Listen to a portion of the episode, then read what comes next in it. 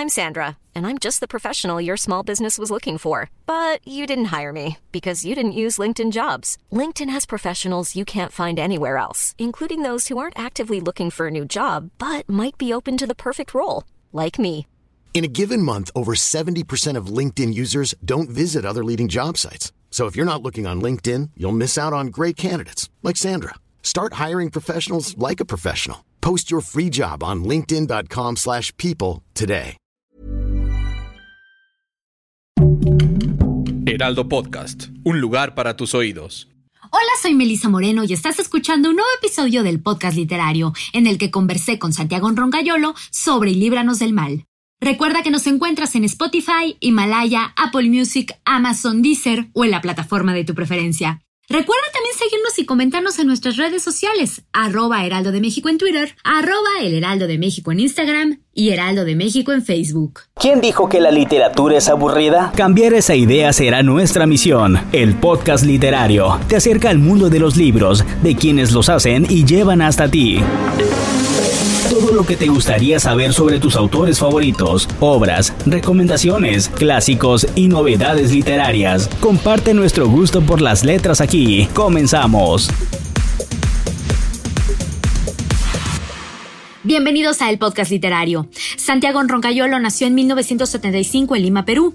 Es uno de los novelistas más reconocidos de su generación en lengua española. Ha vivido en México, el Perú y España y ha trabajado como periodista, guionista y traductor. Es autor del libro de cuentos Crecer es un oficio triste y de la novela Pudor, que ha sido traducida a varias lenguas y cuenta con una versión cinematográfica, así como de los libros La Noche de los Alfileres y La Pena Máxima. Como periodista, es autor de una trilogía sobre el siglo XX hispano, la Cuarta Espada, El Amante Uruguayo y Memorias de una Dama. La revista Granta lo seleccionó entre los mejores escritores de su generación. The Wall Street Journal lo nombró uno de los próximos García Márquez. El diario inglés The Guardian colocó a Abril Rojo entre las grandes novelas escritas sobre el Perú, novela con la que también ganó el premio Alfaguara en 2006. Ahora, Santiago Roncayolo presenta Y Líbranos del Mal, editado por Planeta.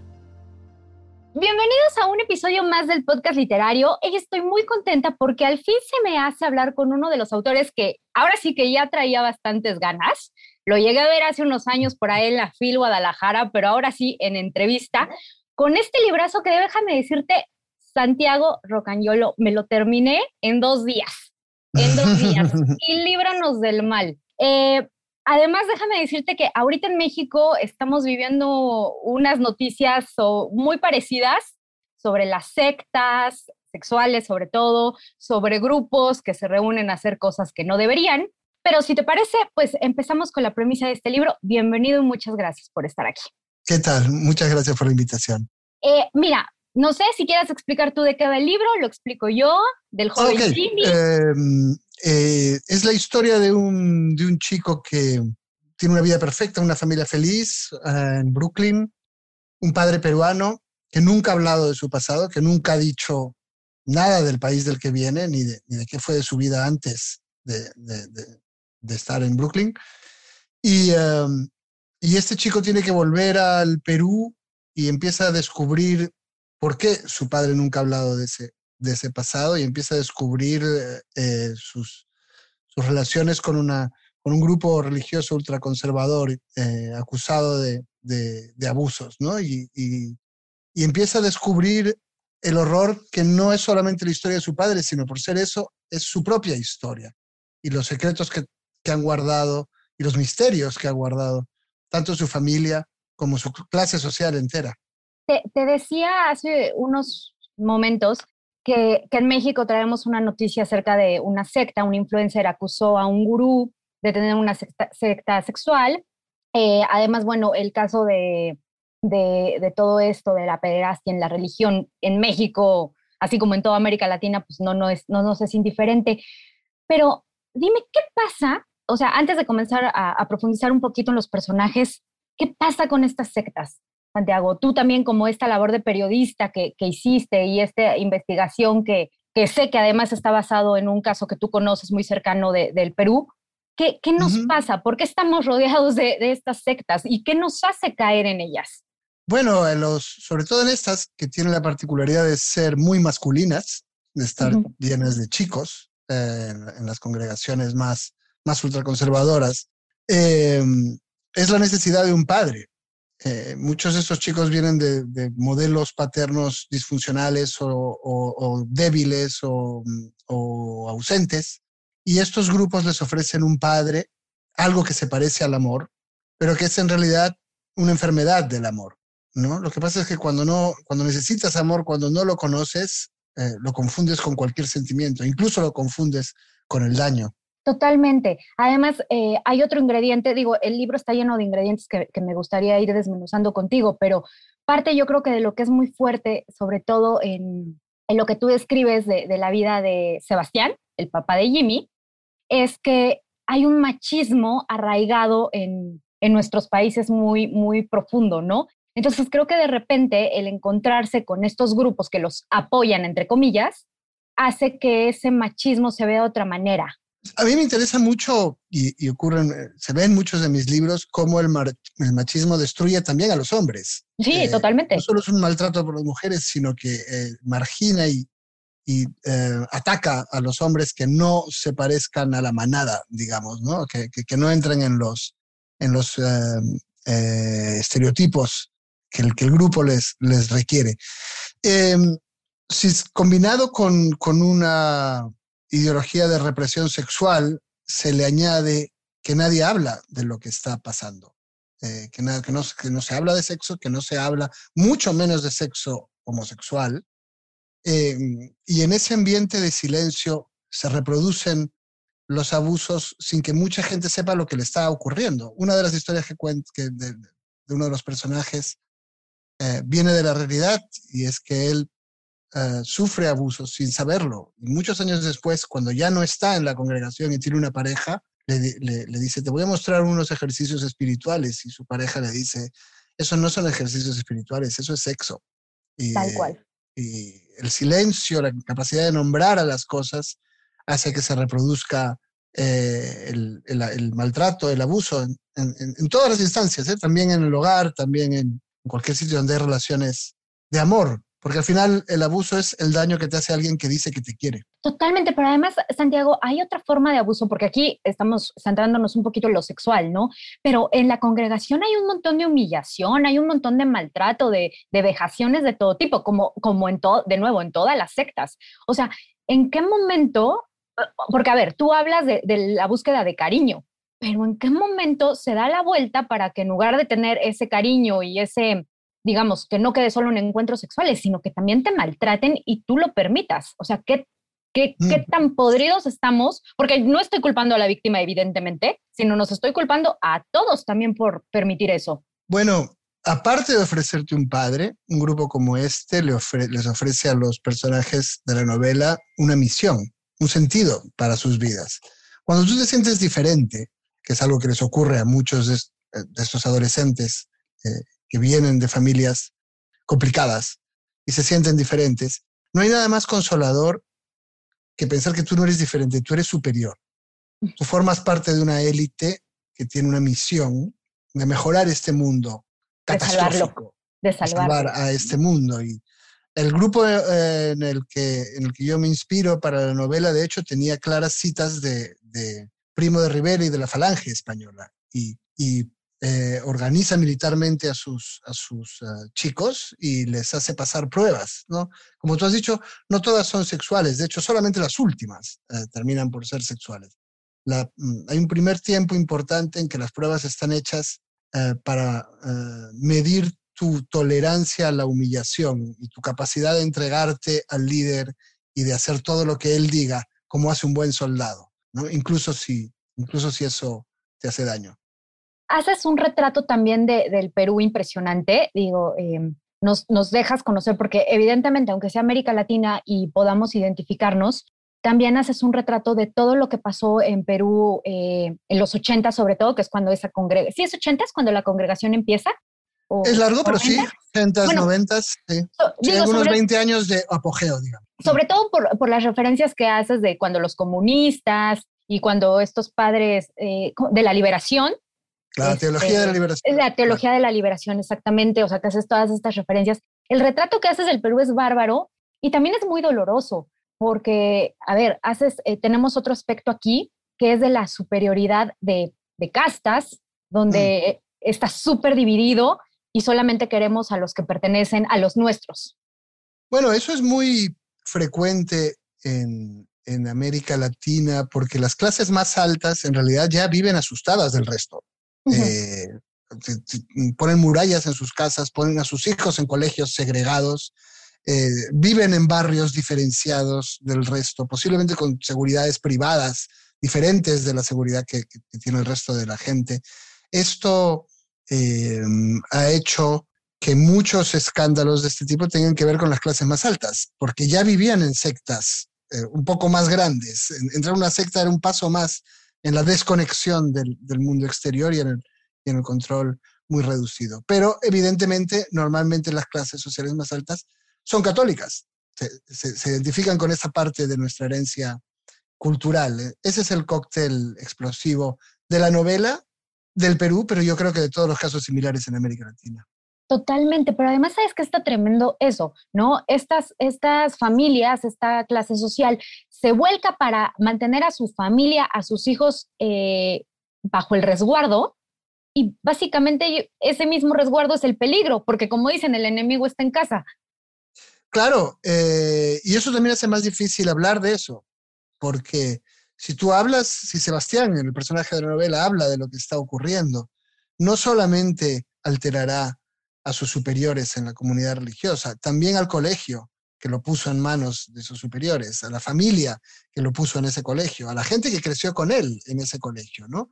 Hay una obligación de silencio, un pacto de silencio que se convierte en complicidad involuntaria. Creo que eso lo representa otro personaje de la novela que es Mamatita, la abuela de, Jimmy, que vive, trata, o sea, vive incapaz de afrontar lo que ha ocurrido. La realidad para ella es mucho peor que el silencio y entonces se aferra a sus misterios y se aferra a sus secretos mientras el mundo se va derrumbando a su alrededor, ¿no? mientras la, la coraza de mentiras que se ha formado para protegerse se destruye.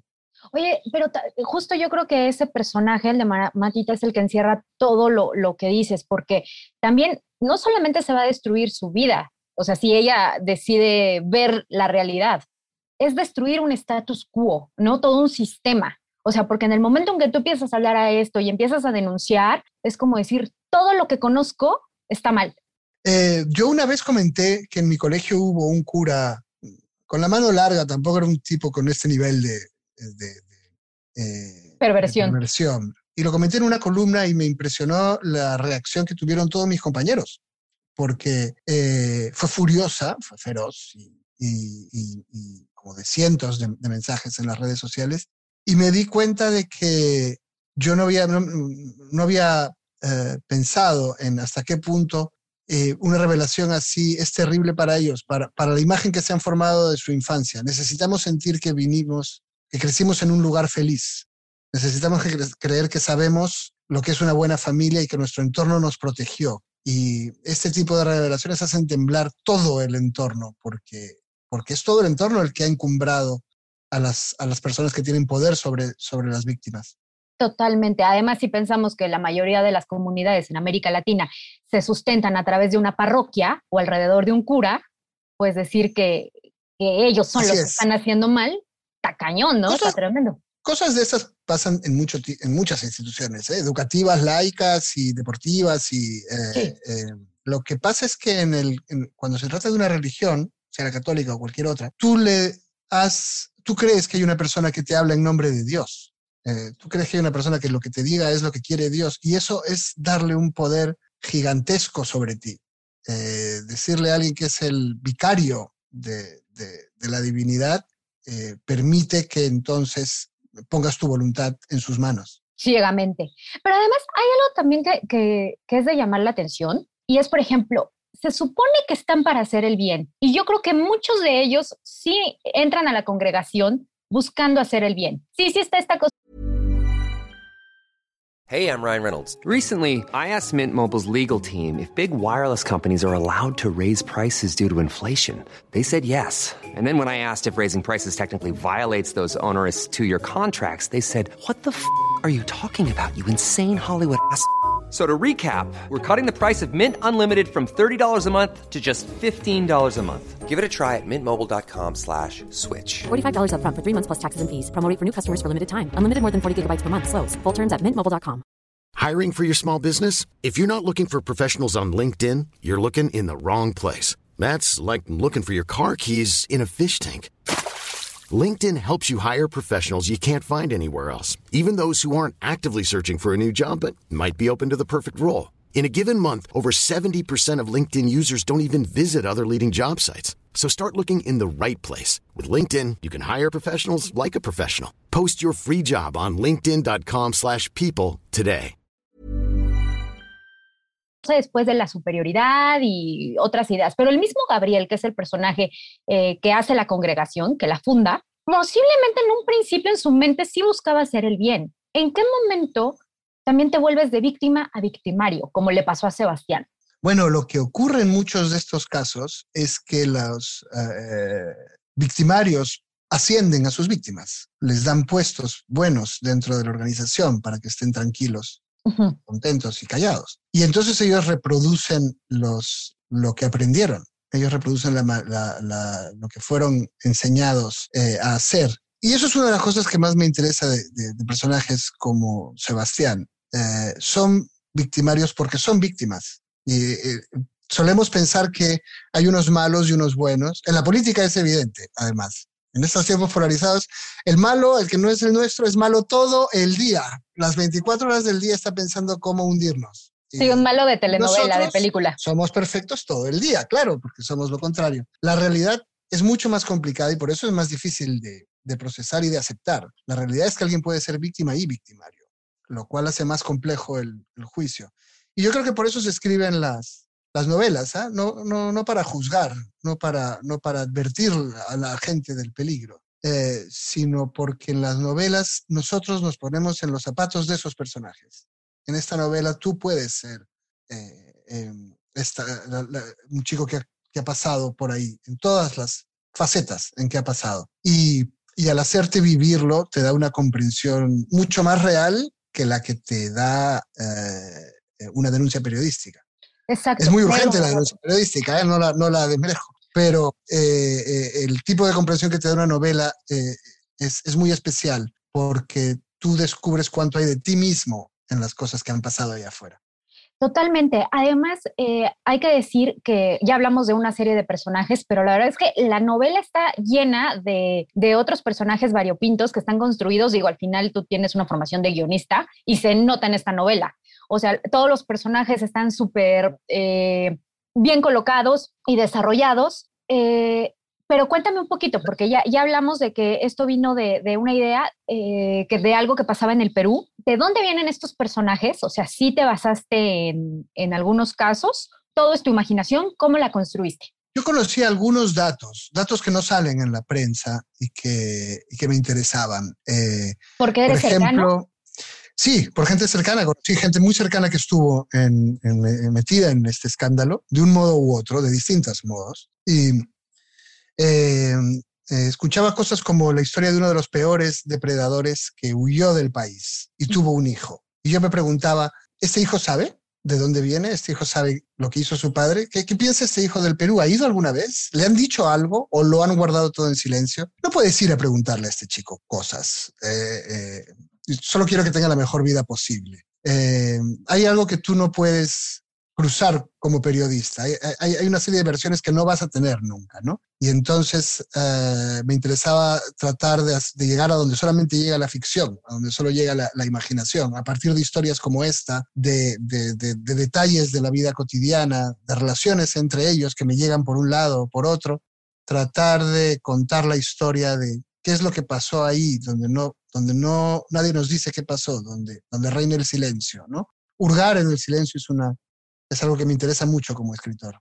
¿Qué, qué tanto tú crees, eh, después de haber hecho esta novela y de, de estar familiarizado, crees en las segundas oportunidades para estas personas? Digo, porque al final sus víctimas ahí están, muchos con las vidas medio hechas, otros con las vidas destruidas, pero ¿qué tanto tú crees que puede haber segundas oportunidades para, para estos victimarios? Yo creo que puede haber segundas oportunidades para todos, pero segundas. O sea, primero tienes que cumplir una condena penal que no están cumpliendo. Después de que la cumplas, claro que hay una segunda oportunidad, pero si no, no es una segunda oportunidad. Me parece que han fallado nuestras justicias en muchos países. Hay mucho poder involucrado también, pero ahora mismo, por ejemplo, en el caso de Perú, a gente que ha denunciado este tipo de temas, las congregaciones los hostigan judicialmente, eh, poniéndoles una cantidad de procesos fuera de sus ciudades en los que te vas a ir arruinando con cada papel que tengas que pagar, con cada vista a la que tengas que acudir, aunque ganes el juicio.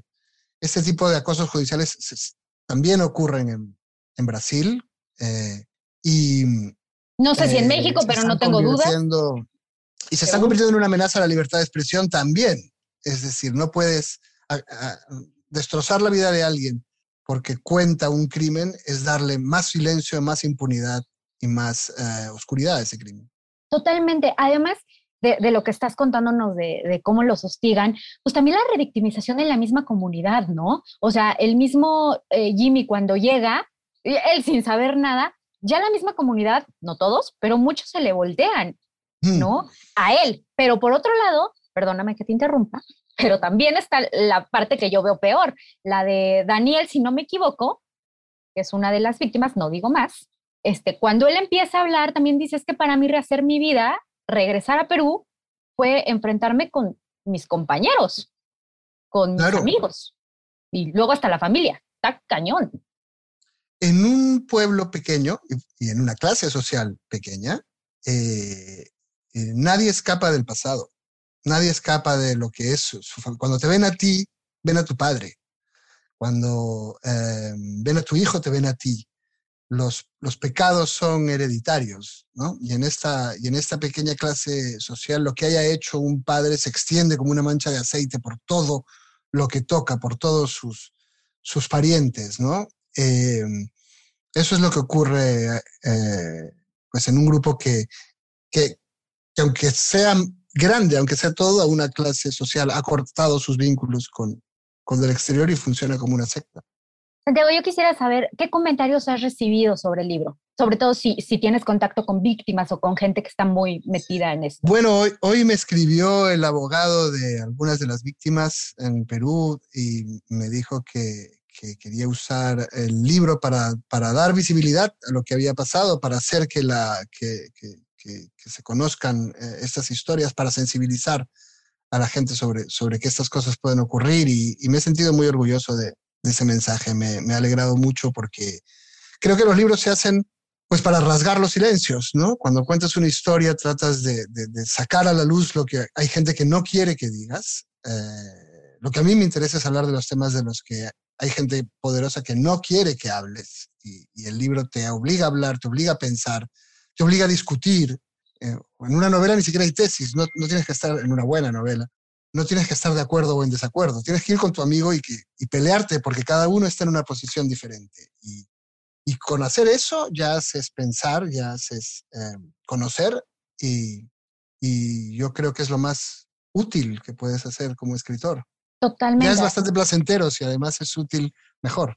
No, y si bueno, si es con una prosa como la tuya, pues mucho mejor. Pero, muchas gracias, muchas gracias pero además sí, o sea, lo mismo, ¿no? Los libros no están para leccionar, o sea, ustedes, los, los, los escritores, no buscan eso, pero sí esto de visibilizar, creo que es una tarea bastante loable y que se agradece. Y, y mira que eh, ahorita que decías lo del castigo, esta semana el, el, Papa Francisco cambió la ley eclesiástica que, que, se va a entrar en vigor este mismo año y parece que va a ser muchísimo más severo con todos estos eh, abusadores sexuales y también gente de la congregación. Eso creo que es un paso importantísimo. Sí, ha tardado un poquito, ¿no? Pero bueno. Varias décadas, varias décadas, varios papas. Pero bueno, sí, me parece bien que, que, que, se enfrente y que, bueno, para la iglesia misma era muy difícil lo mismo, muy difícil afrontar esto, ¿ah? Muy contradictorio y muy complejo y muy difícil de nombrar, mm, difícil de llamar a estas cosas por su nombre. Pero de esto depende también que mantenga la credibilidad. Eh, es una cuestión ya de supervivencia, ni siquiera moral, de, supervivencia. Si tú has estado siempre en la educación y quieres que tus hijos sigan, uh, que, las nuevas generaciones sigan uh, yendo a esta, acudiendo a ti para buscar educación, eh, no puedes permitir que esto ocurra, ¿no? Es, es un suicidio, aparte de un mal, es un suicidio. Sí, totalmente. Eh, pues Santiago, este es el podcast literario y ya estamos casi por concluir, pero antes de irnos me gustaría que me dijeras, que nos hicieras alguna recomendación literaria. ¿Qué, qué estás leyendo actualmente? ¿Qué estoy leyendo actualmente? A ver, estoy leyendo muchas cosas. Ah, mira. Ay, sí, es mucho mejor así. De hecho, acabo de encontrar, estoy picando, no lo había leído en su momento, estoy leyendo a París esta de Hemingway. Ay, muy bien. Y, eh, sabes, yo siempre tenía, cuando tenía 20 años, el, el sueño de, ser escritor en París y vivir en una buhardilla muerto de hambre, pero escribiendo todo el día. La verdad es que nunca, nunca había sabido de dónde saqué ese sueño tan absurdo. Pero espero que no a la Hemingway, así todo. Bueno, borracho, Bueno, claro, tenía 20 años. Bueno, sí. Pero eso es lo que he mm, descubierto. ¿De dónde salió ese sueño? Ese sueño es el de Hemingway. En París era una fiesta, esa, vida entre los grandes escritores con los que bebe o toma un café o, o, va al hipódromo o roba libros o pide dinero prestado porque no tiene. Me parece que creó, creó una leyenda ese libro que incluso los que no lo habíamos leído eh, asumimos como propia y llegó hasta nosotros y se convirtió en un modelo de lo que queríamos ser, ¿no? Solo a todo eso no roben libros, ¿eh? No, no estamos a favor de que se roben libros. No, no roben libros. no los robaba, ya no los robaba. Tenía una librera en Shakespeare and Company que se los dejaba y, a crédito.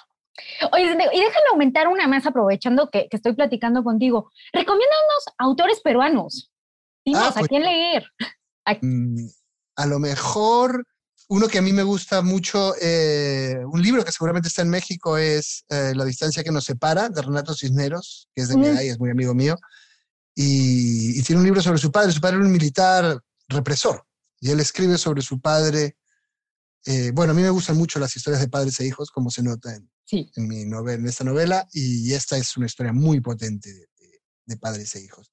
También me interesa mucho la Guerra Fría y la memoria de, la historia política de América Latina y ahí eh, recomendaría Nuevos juguetes de la Guerra Fría de Juan Manuel Robles, una novela que habla sobre eso, sobre, sobre la memoria y sobre un mundo dividido en el siglo XX. Em, también me encantan los cuentos de Katia Adawi. Katia es bien siniestra. Eso a mí me gusta. Ah, buenísimo, buenísimo. Ella será la primera. Maravillosos. Tiene mucha influencia. Vive en Argentina y tiene mucha influencia de las escritoras oscuras argentinas. Samantha, Mariana. Exacto. y, me encantan las, las historias de Katia. Eh, puedo seguir durante horas. ¿Cuántos quieren? Pues mira, eh, danos uno más y, cerramos, si te parece. Eh, bueno, a mí me gusta mucho también eh, ¿A quién te puedo mencionar? A, Fernando Ampuero. Fernando Ampuero es un escritor como de, la generación de mis mayores, que, que siempre fue un autor muy divertido. En una época, cuando yo era chico, en que no era fácil encontrar libros divertidos y, cosas de, la, cultura popular y que estuviesen narrados de un modo directo y con gracia. Ah, y, entonces es un, es un, autor que me enseñó que tú que podías narrar así, con el que, con el que yo crecí, que sigue por ahí, ahora me tomo unas cervezas con él a veces y, me alegra porque, porque me enseñó cosas que luego han sido muy importantes para mí. Y de verdad que podríamos seguir hablando y hablando y te juro que el libro me dejó para preguntarte otros dos podcasts, pero bueno, mientras tanto... Bueno, ya habrá oportunidad cuando nos vacunemos y podamos viajar. Sí, oye, y, vengas a, México y acá podamos hacer otra entrevista en vivo, ¿no? Pero pues mientras tanto dejamos eh, esta recomendación eh, y Líbranos del Mal de Santiago Roncayolo, editado por Sex Barral, que es de Grupo Planeta. Y Santiago, un placer platicar contigo. Un placer, muchísimas gracias a ti. Gracias por escucharnos en este capítulo del podcast literario. Cada 15 días encontrarás un nuevo episodio a través de las plataformas de streaming por El Heraldo de México. También estamos en Spotify, Himalaya, Apple Music, Amazon Deezer o en la plataforma de tu preferencia. Recuerda seguirnos y comentarnos en nuestras redes sociales, arroba Heraldo de México en Twitter, arroba El Heraldo de México en Instagram y Heraldo de México en Facebook. Yo soy Melisa Moreno y me encuentras en arroba melisototota. Nos escuchamos la siguiente. How would you like to look five years younger? In a clinical study, people that had volume added with Juvederm Voluma XC in the cheeks perceived themselves as looking five years younger at six months after treatment. Look younger, feel like you. Add volume for lift and contour in the cheeks with Juvederm Voluma XC. Reverse signs of aging by adding volume to smooth laugh lines with Juvederm Volure XC. For important safety information and to find a licensed specialist, visit juvederm.com. That's J U V E D E R M.com. Not for people with severe allergic reactions, allergies to lidocaine, or the proteins used in Juvederm. Common side effects include injection site redness, swelling, pain, tenderness, firmness, lumps, bumps, bruising, discoloration, or itching. There's a risk of unintentional injection into a blood vessel, which can cause vision abnormalities, blindness, stroke, temporary scabs, or scarring. Talk to a licensed specialist to find out if it's right for you.